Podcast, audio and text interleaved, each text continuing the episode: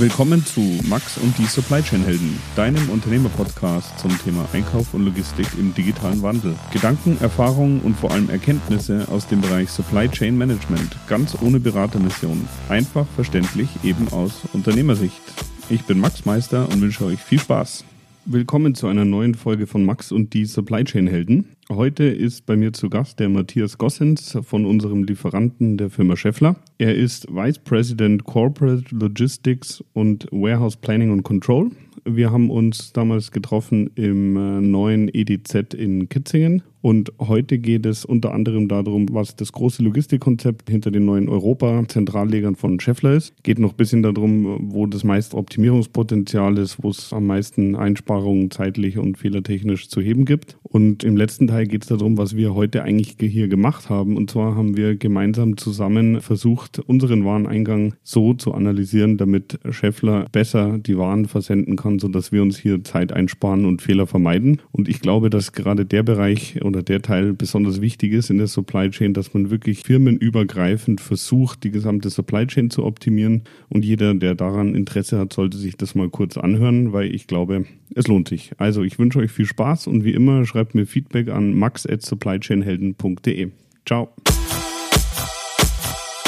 Okay, also äh, heute eine neue Ausgabe von äh, Max und die Supply Chain Helden. Äh, ich habe heute den Herrn Gossens hier von der Firma Scheffler. Und äh, bevor ich jetzt hier groß äh, erzähle, was Sie machen und wer Sie sind, hätte ich die Bitte, fangen Sie doch einfach mal an.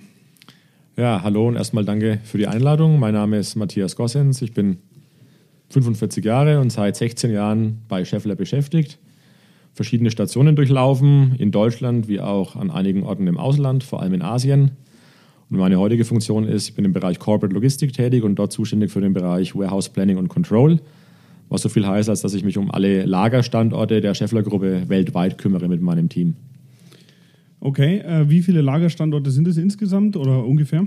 Also wir haben heute global ungefähr, es ändert sich auch manchmal, um die 210 Lagerstandorte. Also Standorte, wenn ich über 210 Standorte rede, von denen wir Ware an Kunden ausliefern. Natürlich gibt es auch Läger, wo wir Produktionsmaterial lagern oder, oder Packmaterialien lagern, die sind da noch gar nicht inkludiert. Und von diesen 210 Standorten betreiben wir zum Teil die Standorte selbst, sprich in unseren eigenen Gebäuden mit unseren eigenen Mitarbeitern. Aber wir haben natürlich auch sehr, sehr viele externe Dienstleister, die eben dann ein Lager für uns betreiben. Okay, damit ich es richtig verstehe, es gibt zum einen Läger, die an die Produktionen angeschlossen sind, dann gibt es äh, Läger, die zur Zwischenpufferung sind, äh, zum Weitertransport an äh, Zentralläger und dann gibt es noch eigene Zentralläger. Ja, es ist so, wir haben der eine Lagertyp oder ja, ein, ein Warehouse-Type bei uns genannt, die klassischen Läger, wo wir eben Produktionsmaterial, Komponenten, Stahl, Rohmaterialien zum Beispiel lagern, also immer sehr nah an der Produktion. Dann gibt es natürlich dann am Ende auch die sogenannten Fertigwarenläger. Das sind die Läger, wo wir die Fertigprodukte lagern und von dort eben zum Endkunden ausliefern. Das kann auch mal ein kombiniertes Lager sein, dass es auf der einen Seite quasi die Komponenten und die Rohmaterialien lagern, die dann eben in die Fertigung gehen. Und aus der Fertigung erhalten wir das fertige Produkt zurück und dann liefern wir es an die Endkunden aus. Okay. Also es gibt ähm, alle möglichen Konstellationen sozusagen. Das heißt, äh, die Produktionsläger äh, oder die Produktionsmaterialläger, die sind in Anführungszeichen aktuell äh, gut gefüllt und ihr habt da keinen sozusagen ja, Versorgungsstau oder wie, wie kann man sich das vorstellen? Weil bei uns sind aktuell die Lieferzeiten relativ lang. Wo entsteht äh, bei euch in der Supply Chain äh, in der Regel oder meistens der Engpass? In äh, Versorgung, Produktion oder in der späteren Logistik? Der kann an allen Stellen entstehen letzten Endes. Deswegen ist ja auch das Management der Supply Chain durchgängig so wichtig für uns. Aber ein Engpass kann theoretisch im Einkauf entstehen, dass einfach ein Material nicht verfügbar ist oder zu spät verfügbar ist, dass der Lieferant einfach die, die Menge nicht herbekommt, dass teilweise auch die Qualität vielleicht nicht stimmt. Ein Engpass kann dadurch entstehen, dass wir einfach nicht genügend Fertigungskapazität haben, also einfach unsere Fabrik ausgelastet ist und wir eigentlich mehr produzieren müssten, als wir können. Ein Engpass kann entstehen in dem Fertigwarenlager, indem wir einfach nicht genug kommissionieren, dass wir einfach zu langsam kommissionieren oder einfach zu viel Kommissioniertonnage haben, die wir eben nicht schaffen. Also wie gesagt, ein Engpass kann an verschiedensten Stellen entstehen und die durchgängige Supply Chain, die Prozesskette eben end-to-end, -End, ist ein ganz wichtiger äh, Themenblock für uns. Okay, und da kann man aktuell nicht sagen, dass die Hauptthematik äh, insgesamt eher in der Versorgung der, oder in der Beschaffung der Produktionsmaterialien oder in der Distribution liegen, sondern es ist wirklich über alle Stufen in unterschiedlicher Ausprägung. Das kann über alle Stufen sein. Also das muss man sich im Einzelfall analysieren, muss man sich anschauen. Das ist ja auch ein wichtiger Punkt, eben sich die Dinge anzuschauen, woran liegt es wirklich, wenn wir zu spät liefern oder gar nicht liefern können und dann eben versuchen zu optimieren oder die Probleme eben abzustellen. Aber es ist nicht der eine große Grund und nur daran liegt es und alles andere ist optimal. Es ist wirklich unterschiedlich in der Prozesskette. Okay.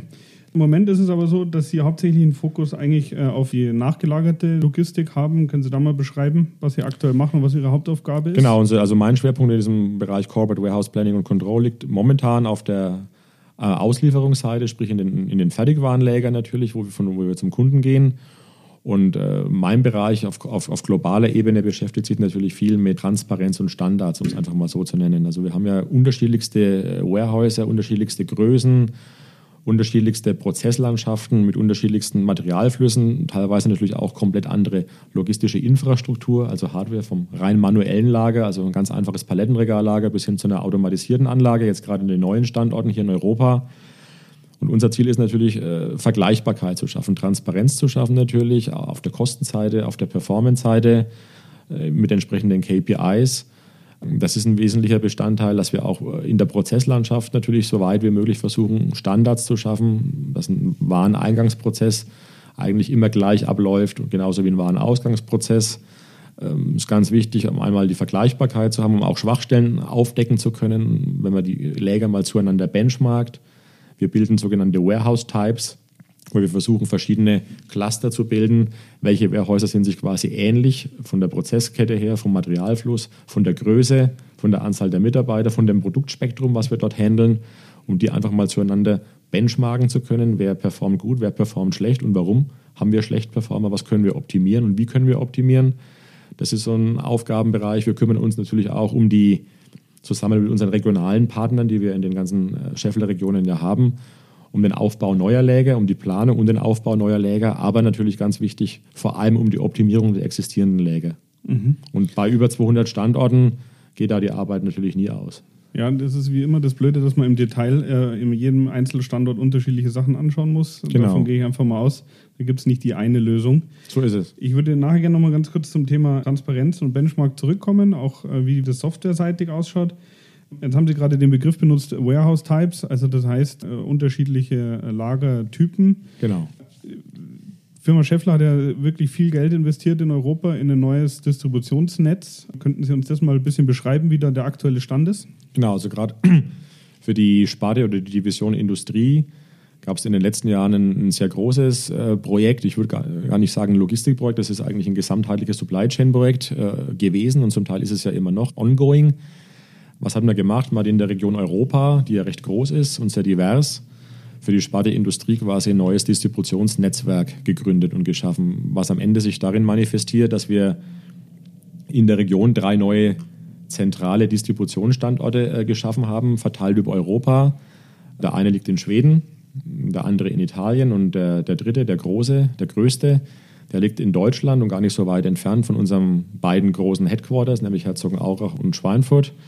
Und letzten Endes sind es drei neue, moderne Läger, denen verschiedene Märkte zugeordnet sind, Märkte äh, mit unseren Kunden letzten Endes. Und äh, diese Läger haben quasi einen komplett neuen Setup bekommen, was Infrastruktur angeht, was Prozesse angeht, was auch die IT-Systemlandschaft angeht, mit dem Ziel eben innerhalb bestimmter Zeiten unsere Kunden möglichst schnell umfassend mit unserem Produktspektrum zu versorgen.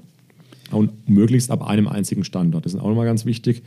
Früher hatten wir die Situation, dass ein Kunde der Ware bekommen hat, teilweise aus fünf, sechs, sieben verschiedenen Standorten eben Lieferungen bekommen hat.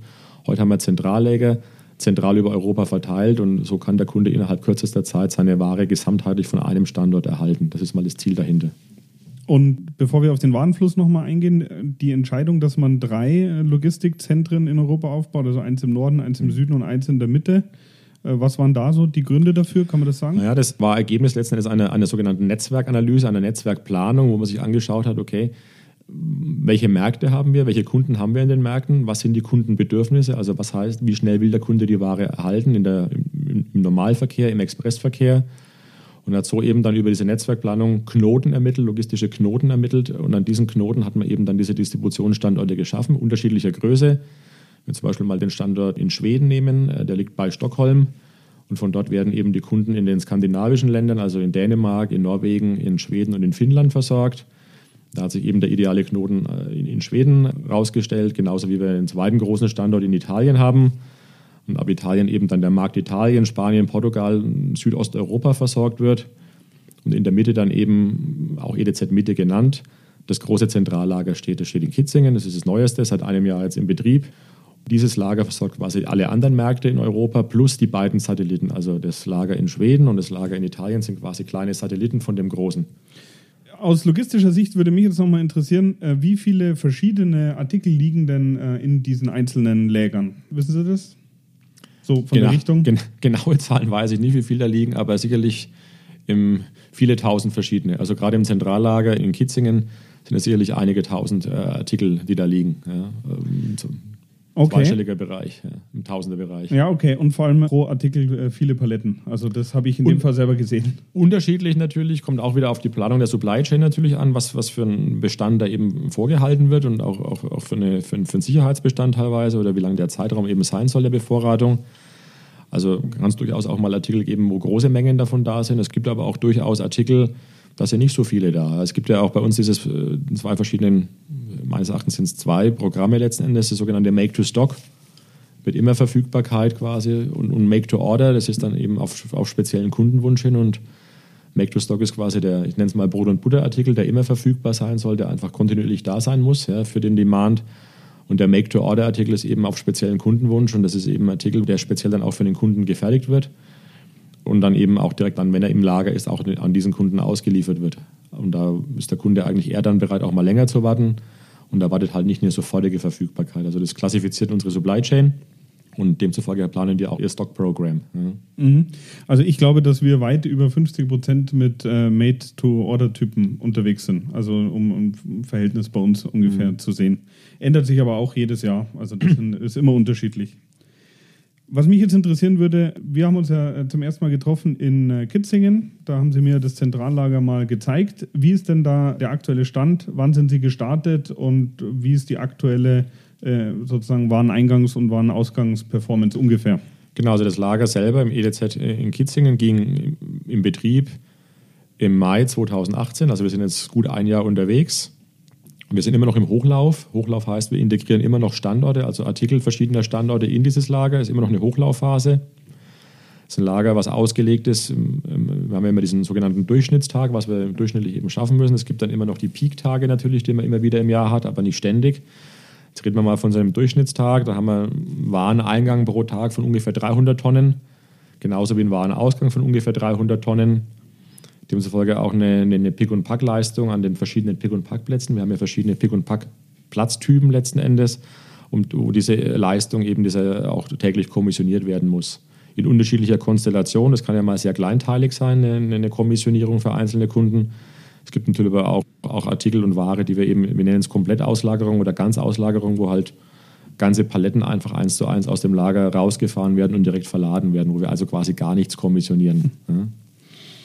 Was mir bei dem Besuch gut gefallen hat, und das ist ja das Lustige, man steht in einer Anlage, die viele äh, Millionen Euro gekostet hat, und dann erkennt man, dass die einzelnen Arbeitsplätze super gut designt sind und dass da viel ja, Liebe zum Detail sozusagen bei der Konstruktion investiert wurde. Was sind denn heute so die Themen, mit denen Sie sich beschäftigen und wie versuchen Sie da in der Hochlaufphase zu unterstützen und zu optimieren? Also was natürlich ein großer, großer Themenblock war während der ganzen Projektphase natürlich die Konstellation oder die Konstruktion der Arbeitsplätze. Da haben wir jetzt also nichts von der Stange gekauft, sondern halt eben genau geguckt, wie sind unsere Abläufe an den Arbeitsplätzen, was brauchen wir an dem Arbeitsplatz alles an Ausstattung, an Funktionalität, was muss der Mitarbeiter alles um sich haben. Und wir haben natürlich geguckt, a, auf eine Ergonomie, dass der Mitarbeiter möglichst ergonomisch arbeiten kann, dass er möglichst einfach an seine ganzen Equipments herankommt, sowohl das Packmaterial, aber auch Hilfsmittel ja natürlich zur Kommissionierung verwendet und die Evolution ging eigentlich los mit unserem ersten Standort. Das war der erste, den wir aufgebaut haben in, in Schweden, im EDZ Nord. Da war es ein rein manueller Arbeitsplatz, aber da haben wir schon geguckt von Ergonomie, von Höhenverstellbarkeit zum Beispiel, von Zugriffsmöglichkeiten auf, auf die Packmaterialien. Die Evolution hat sich dann fortgesetzt im EDZ Süd in Italien. Da haben wir dann schon angebunden den Arbeitsplatz an eine Fördertechnik. Da war es dann teilautomatisiert schon haben das quasi weiterentwickelt, den Arbeitsplatz und äh, immer weiter versucht zu optimieren. Und die momentane Endausbaustufe ist quasi im neuen Lager jetzt in Kitzingen, im EDZ Mitte. Da ist ja der Arbeitsplatz äh, so angebunden, dass er sowohl KLTs erhält, also der, der Kommissionierer erhält erhält den KLT, aber auch die Palette, beides über Fördertechniken. Also ist um ihn herum gruppiert quasi alles, äh, hat direkten Zugriff auf seine Packmaterialien, auf seine Hilfsmittel. Und das ist natürlich der Arbeitsplatz per se und ein wichtiges Element am Arbeitsplatz, auch wenn es nur ein Bildschirm ist, aber im Bildschirm ist der Dialog und zwar die, die, die Software natürlich, ja, die, die Lagerverwaltungssoftware bei uns ein SAP EWM-System, wo wir auch viel äh, ja, Aufwand investiert haben, letzten Endes, um möglichst so zu entwickeln, dass es für Scheffler eben passt wo der Mitarbeiter eben sehr dialoggeführt gesagt bekommt, was er für Arbeitsschritte zu tun hat, möglichst einfache Dialoge und quasi systemgeführt durch den Prozess äh, geleitet wird. Und damit in Verbindung eben auch seine, seinen Arbeitsplatz äh, gestaltet natürlich. Ja, also wir haben damals ja die Dialoge auch in Kitzingen wirklich selber angeschaut. Was mich interessieren würde, wenn Sie vorher von äh, Benchmarking und Transparenz gesprochen haben, wie sehen Sie über die Standorte hinweg? Wie können Sie da die Logistikdaten in dem Sinne vergleichen? Haben die alle SAP EWM oder wie ist da der Stand? Heute noch nicht. Also wir haben eine sehr gemischte Systemlandschaft bei Sheffield aufgrund der Vielzahl der Standorte, die natürlich auch historisch gewachsen sind. Also wir haben letzten Endes heute immer noch alle Möglichkeiten. Wir haben immer noch Kleinststandorte, die äh, teilweise gar kein Lagerverwaltungssystem haben, mhm. also wirklich ganz einfache äh, Systemlandschaft bis hin zu manuellen Prozessen und bis hin in die maximale Endausbaustufe mit einem modernen neuen EWM auf, auf neuestem Release letzten Endes auch im, im EDZ mit und dazwischen liegt alles. Das ist ein gewisser Nachteil natürlich, weil x verschiedene Systeme hier existieren, die ja auch alle verwaltet werden müssen, die, die regelmäßig ja gewartet werden und mit Updates versehen werden. Und äh, ist natürlich auch eine Schwierigkeit dahinter, vergleichbare Daten dann zu bekommen. Was jetzt aber nicht nur am System liegt, sondern teilweise auch an den unterschiedlichen Prozessen an den verschiedenen Standorten. Also wir machen nicht überall genau das Gleiche. Also ich sage immer, ich nehme mal ein schönes Beispiel. Wir sind halt keine McDonalds-Restaurants und keine Aldi-Supermärkte, wo wirklich standardisiert Module auf der Wiese stehen und ein, ein Supermarkt gleicht dem anderen und, und alles ist quasi auf einer, auf einer Systemlandschaft auch aufgebaut. Da sind wir noch sehr divers unterwegs und Ziel ist natürlich auch über die Jahre hinweg, möglichst viel Standards und Vereinheitlichung zu schaffen, um auch diese Vergleichbarkeit herstellen zu können und natürlich auch in der Wartung, in der Systempflege und so weiter auch äh, ja, optimal unterwegs zu sein und nicht x verschiedene Systemlandschaften ständig äh, zu optimieren, zu warten und, und, zu unterhalten. Das muss schon ein Ziel sein und ist auch unser Ziel und das, darum kümmert sich unter anderem mein Bereich, natürlich nicht alleine, sondern in Zusammenarbeit mit vielen anderen, Prozessmanagement, aber natürlich auch ganz stark der IT. Ja. Okay, zum Thema Software kommen wir gleich nochmal. Ich würde gerne nochmal schnell zu den Arbeitsplätzen kommen. Also insgesamt äh, können Sie noch sagen, wie viele Stellplätze oder wie viel Ware heute in Kitzingen liegt und wie viele, ähm, ja, sag ich mal, Arbeitsplätze damit versorgt werden oder Kommissionierplätze? Also wir haben im, im EDZ Mitte hier in Kitzingen Kommissionierplätze, die an die Fördertechnik komplett angebunden sind. Wir nennen sie Automatikplätze, auch wenn da noch ein Mitarbeiter natürlich steht pro Arbeitsplatz. Da haben wir 20 Stück. Wir haben gleichzeitig noch äh, sogenannte Sonderarbeitsplätze oder manuelle Arbeitsplätze genannt. Da haben wir momentan acht Stück. Also Sonderarbeitsplätze sind Plätze, wo wir Dinge erledigen müssen oder Kommissionieraufträge erledigen müssen, die wir nicht in der automatisierten Anlage machen können. Mhm. Also spezielle Kundenwünsche oder kundenspezifisches Material, was der Kunde eben zur Verfügung stellt. Das sind Dinge, die wir an, an, an Spezialplätzen erledigen, aber alles andere versuchen wir natürlich so standardisiert und in der automatisierten Anlage zu machen. Also insgesamt die 20 plus 8 Plätze. Das Lager hat zwei große Lagerzonen, nämlich einmal das Hochregallager und ähm, gleichzeitig ähm, noch das AKL. Das AKL hat knapp 100.000 Stellplätze, also 100.000 KLT-Plätze. Und das Hochregallager hat äh, für Düsseldorfer Paletten um die 55.000 Plätze. Und natürlich haben wir noch ein, für Artikel, die eben so groß sind, dass sie weder in ein Hochregal, aber natürlich auch nicht in den, in den KLT passen, haben wir noch sogenannte Blocklagerflächen, wo dann bei uns meistens die, die größeren Lager eben liegen, verpackt in Holzkisten, die dann direkt von dort auch in die Auslieferung gehen. Okay, äh, zur Ergänzung, Düsseldorfer Palette ist äh, 600 mal 800. Genau, das ist, das ist die, halb, die sogenannte Halb-Euro-Palette. Ja? Mhm. Also eine halbe Euro-Palette ist unsere Düsseldorfer Palette. Mhm. Das ist auch das, was, glaube ich, äh, der technische Handel oder die auch die meisten Wälzlagerhersteller von der von den Größen her in der Regel im Einsatz haben? Also wir liefern standardmäßig, also der Standard bei uns ist die Düsseldorfer Palette und äh, auf Kundenwunsch hin natürlich, und diese Kundenwünsche gibt es durchaus, liefern wir natürlich auch äh, auf Europalette aus. Also das ist dann genau so ein Thema, wo wir dann eben äh, speziellen Kundenwunsch erfüllen. Wenn er eine Europalette haben möchte, dann machen wir auch das. Ja. Mhm. Aber unser Standard, Standard auch, den wir aus unserer Produktion bekommen, ist eigentlich die, die Halb-Euro- oder Düsseldorfer Palette. Okay als ich, äh, weiß nicht, vor, vor drei Monaten oder zwei Monaten mhm. äh, bei Ihnen da war, äh, was ich äh, auf jeden Fall gesehen habe, ist, dass, äh, also was mir gut gefallen hat, ist, die Prozesse im Wareneingang waren meiner Meinung nach super schlank. Da sind äh, viele Tonnen sehr schnell verbucht worden. Das hat mich sehr beeindruckt. Wenn man jetzt halt sozusagen auf das Grundstück guckt, sieht man da mit Sicherheit auch in irgendeiner Form Wachstumspotenzial für die Zukunft. Also das heißt, auch hier sind noch ein paar Quadratmeter übrig. Was mich jetzt eigentlich sozusagen ein bisschen zum Abschluss von dem Thema interessieren würde, wenn Sie fertig sind mit dem Hochlaufen von der Anlage und wenn Sie wirklich sagen, die Prozesse laufen, wo sehen Sie denn eigentlich noch das größte Potenzial äh, noch für Verbesserungen? Äh, IT-seitig, Hardware-seitig oder sind es die Prozesse drumherum? Das ist eigentlich eine Mischung aus allem, würde ich mal sagen. Aber ein, großer, ein großes Potenzial sehen wir eigentlich immer in der Prozesslandschaft. Also wie arbeiten wir? Da, da gibt es ja wirklich teilweise Nuancen, aber die, die Summe einer kleinen Nuance kann auch was Großes ergeben und, und deswegen kann man da, muss man da eigentlich kontinuierlich weiterentwickeln. Also man sagt, man hat eigentlich nie ein Optimum erreicht. Ja. Selbst das, was wir jetzt gemacht haben, mit all den Entwicklungen, die wir gemacht haben, mit all dem Support, den wir hatten, es geht trotzdem weiter und wir müssen gucken, was können wir nach wie vor optimieren. Was, man lernt ja auch im operativen Betrieb dazu. Also äh, bei allem, was man entwickelt hatte, jetzt im Live-Betrieb dann sehend, erkennt man ja auch, was klappt wirklich gut Sie haben gerade den Wareneingang erwähnt und der Wareneingang funktioniert deswegen oder funktioniert dann hervorragend, wenn wir Standards einhalten. Wir haben ja ganz klar festgelegt, wie, wie möchten wir angeliefert haben, auf welcher Palette, mit welcher Kartonage, wie schaut unser, unser GTL-Label quasi aus. Ja? Und alle unsere zuliefernden Werke, aber wir verlangen das auch von unseren sogenannten Handelswarenlieferanten, also externen Lieferanten, die Material beistellen, möglichst ein einzelner Standard in der Anlieferung. Und wenn dieser Standard eingehalten wird von allen, dann haben wir den maximalen Nutzen der Anlage, der Automatikanlage, weil dann stellen Sie, Sie haben es ja gesehen, stellen Sie eine Palette auf eine Fördertechnik und sie wird komplett eigentlich automatisch eingelagert. Da schaut gar keiner mehr drauf. Das ist ein komplett automatisierter Prozess. In dem Moment, wo Sie die Standards verlassen und sagen, das Label passt nicht, die Palette ist nicht die richtige oder die Labels sind falsch angebracht oder nicht lesbar, weil der Barcode nicht lesbar ist, sind Sie wieder im manuellen Bereich, in der Sonderabwicklung. Und dann, das kostet sie Performance. Und darauf ist so ein Lager nicht ausgelegt. Also wir müssen schon aus eigenem Interesse darauf achten, dass unsere Standards, die wir definiert haben, durchgesetzt werden und eingehalten werden. Das betrifft den Wareneingang, das betrifft aber auch alle anderen Bereiche in diesem Lager. Und da sieht man, da steckt immer noch Optimierungspotenzial drin.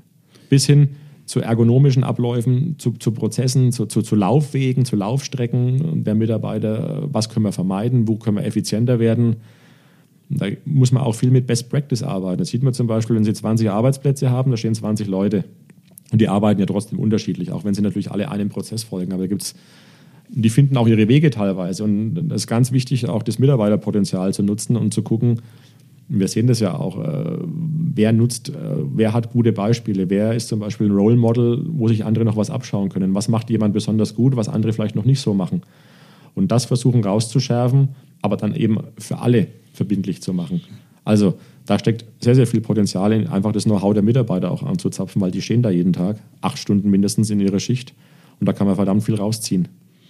Okay, also auch hier ist es wieder so, die Überzeugung teile ich, weil äh, man muss halt im Detail wirklich draufschauen, äh, wie es funktioniert und da auch die äh, unterschiedlichen Arbeitsmethoden vergleichen.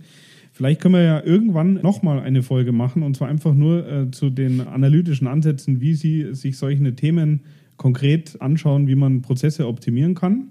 Weil ich würde jetzt nämlich gerne zum Abschluss noch zu einem Thema kommen, warum wir eigentlich heute hier sitzen, weil das meiner Meinung nach ein ganz gutes Beispiel dafür ist. Und zwar ist es ja so, dass das Haus Ludwig Meister ein Kunde ist äh, vom Haus Scheffler und der Herr Gossens und ich, äh, das kann jetzt natürlich kein äh, Hörer sehen und war auch nicht dabei. Wir sind heute den ganzen Vormittag bei uns im Wareneingang gestanden und haben wirklich einfach mal geschaut, wie ist die Ware verpackt und was passiert mit der Ware bei uns. Und das ist meiner Meinung nach ein sehr gutes Beispiel, wie man Supply Chain übergreifend wirklich äh, Optimierungen betreibt. Und vielleicht können wir einfach darüber nochmal ein bisschen sprechen. Und äh, ja, vielleicht kann das auch eine kleine Anregung sein, wie man sowas mit Supply Chain Partnern auch ein bisschen einfordert. Das war die Idee dahinter. Also es ist für uns die Möglichkeit hier zu sein und zu sehen, wie auf Kundenseite die Ware ankommt, wie der Kunde damit umgeht und welche Schwierigkeiten der Kunde vielleicht auch hat mit dem, wie wir anliefern ist natürlich für uns ein, eine sehr interessante Erfahrung, weil das ist erstens mal eine Erfahrung, die wir auch nicht ständig machen oder bisher zumindest nicht ständig gemacht haben, die uns aber gleichzeitig auch mal die Reality zeigt, sage ich mal. Weil ansonsten kriegen wir mit, wie die Ware unser Lager und unsere Läger verlässt. Und äh, im Best Case hören wir nie wieder was natürlich, also logistisch. Oder im Worst Case kriegen wir eine, eine Beschwerde oder ein sogenanntes Logistic Complaint, also äh, irgendwas hat nicht gepasst. Aber live zum Kunden zu gehen und zu sehen, hier steht unsere Ware, die wir selber kommissioniert und verpackt haben und jetzt schauen wir mal, wie der Kunde damit umgeht und welche Schwierigkeiten er hat und uns das auch mal aufzeigt. Das ist natürlich schon ein ganz anderer Eye-Opener, vor allem wenn man die richtigen Kollegen dann auch dabei hat, die sich auch operativ um die Themen kümmern, als wenn man das quasi nur in der Theorie immer erfährt oder durch irgendwelche Systemlandschaften Beschwerden ins Haus bekommt, die man dann irgendwie bearbeiten muss. So kann man es äh, vor Ort sehen und sieht aktiv, welche Schwierigkeiten ein Kunde damit hat und kann aber auch aktiv dann auch Verbesserungen besprechen, die man dann auch umsetzen kann. Und das ist eigentlich eine wertvolle Erfahrung, würde ich mal sagen, sowas zu machen. Also ich finde es super, vor allem, dass wir das in dem Fall da gemeinsam gemacht haben, weil man sieht, dass Kleinigkeiten, die sozusagen der Lieferant oder die vorliegende Position in der Supply Chain äh, umsetzen kann, dass die auch schon hier wirklich was bringen. Und äh, was man auch sieht, ist, wenn man sich wirklich mit dem Thema beschäftigt, Wareneingang, wie kommt die Ware an, dass auch einfach sehr viel Bauchgefühl bei den Mitarbeitern immer vorhanden ist. Und das muss man auch erstmal wirklich bewerten und auswerten. Also jetzt in dem Fall ist es bei uns so, wir wissen wirklich, wie lange wir für welchen Lieferanten im Wareneingang brauchen. Mhm. Äh, das wissen ja viele schon gar nicht. Und da muss ich auch ehrlich sagen, viele Gespräche bei uns intern, da ging es eher in die Richtung, ja, das dauert so lang und da gibt es immer Probleme. Wenn man es aber wirklich mal ganz ehrlich, äh, ganz objektiv auswertet, sieht man, dass, das, dass die Ausgangslage eigentlich eine andere ist. Mhm. Und äh, wir beide haben jetzt heute auch, als wir unten waren, mir erstmal andere Ergebnisse erwartet. Mhm. Und trotzdem ist es aber so, dass wir, ich glaube, nach drei Stunden Begutachtung von Wareneingang mit Sicherheit irgendwie drei oder vier konkrete Punkte gesehen haben, wo man eine Verbesserung herbringen kann. Jetzt ist meine Frage, könnten Sie sich vorstellen, dass Sie sowas dann auch wirklich mit den internen Lieferanten machen, dass man wirklich auch sagt, oder kommen die heute schon und scha schauen sich auch hier bei Ihnen den Wareneingang an? Das haben wir schon gemacht. Gerade im neuen äh, Distributionszentrum gab es schon Veranstaltungen, wo zum Beispiel verschiedene Werkleiter eine Werkleitertagung hatten oder einfach vor Ort die Räumlichkeiten auch genutzt haben, A, um sich mal natürlich ihr neues Lager anzuschauen, was ja momentan sehr viele Leute interessiert, äh, verständlich. Aber gleichzeitig nutzt man natürlich auch solche Besuche, um, um mal zu zeigen, was, was läuft gut, also wo sind wir sehr zufrieden. Da gibt es auch sehr, sehr positive Beispiele. Aber auch nochmal zu sensibilisieren, wo können wir noch mehr Support brauchen.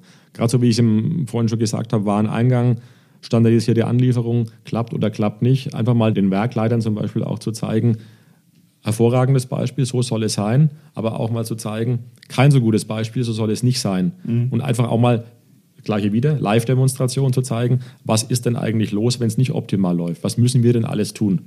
Ja, manuell, zusätzliche Mitarbeiter, viel längerer Prozess und so weiter. Und das natürlich hochkumuliert auf die, auf die Fälle kann schon ziemlich viel Performance kosten. Aber wenn die das mal live sehen können, natürlich nicht nur irgendwie per E-Mail oder mal per Anruf, per Beschwerdeanruf, hat das natürlich eine ganz andere Wirkung, als wie gesagt, das Ganze nur in der Theorie zu machen. Und äh, ich halte solche Besuche oder solche gegenseitigen Besuche äh, für sehr sinnvoll. Genauso wie wir natürlich auch in, in ein Werk reingehen könnten oder sollten, um mal die Sicht des Werks zu verstehen, weil wir kommen natürlich auch mit unseren Wünschen, sagen, so und so soll es sein. Wir denken jetzt aus unserer Logistik. Aber auch eine Produktion hatte ihre Schwierigkeiten und ihre Grundvoraussetzungen und ihre Challenges. Und das muss man auch wiederum verstehen. Und dann muss man halt ein Optimum dazwischen finden. Das ist, glaube ich, ganz wichtig, weil es nicht nur sein Silo anschauen und sagen, für uns muss es aber so sein und bitte macht das jetzt. Man muss auch mal gucken, wie passt es denn jetzt auf der anderen Seite eigentlich? Und ist das zusammen dann ein Benefit oder hat der eine den Benefit, der andere aber einen doppelt so großen Nachteil. Dann passt es auch wieder in der Gesamtkette nicht. Hm? Ja, ich glaube, das ist eigentlich, glaube ich, ein gutes Schlusswort, weil Sie haben gerade in der Gesamtkette, für mich ist das natürlich auch der Begriff Supply Chain. Und wenn Firmen so eng miteinander arbeiten, dann muss man einfach gucken, dass man insgesamt die Kosten reduziert und dass man den Aufwand reduziert. Und in dem Fall freut es mich, dass wir diese Optimierungsmaßnahme gleich mit einem Podcast verbinden konnten. Gerne. Genau, also vielleicht schaffen wir es nochmal, einen zweiten zu machen zum Thema Analytik und welche äh, Techniken kann man bei der Prozessoptimierung mhm. ansetzen. Ja. Und dann äh, bedanke ich mich für Ihre Zeit. Vielen Dank.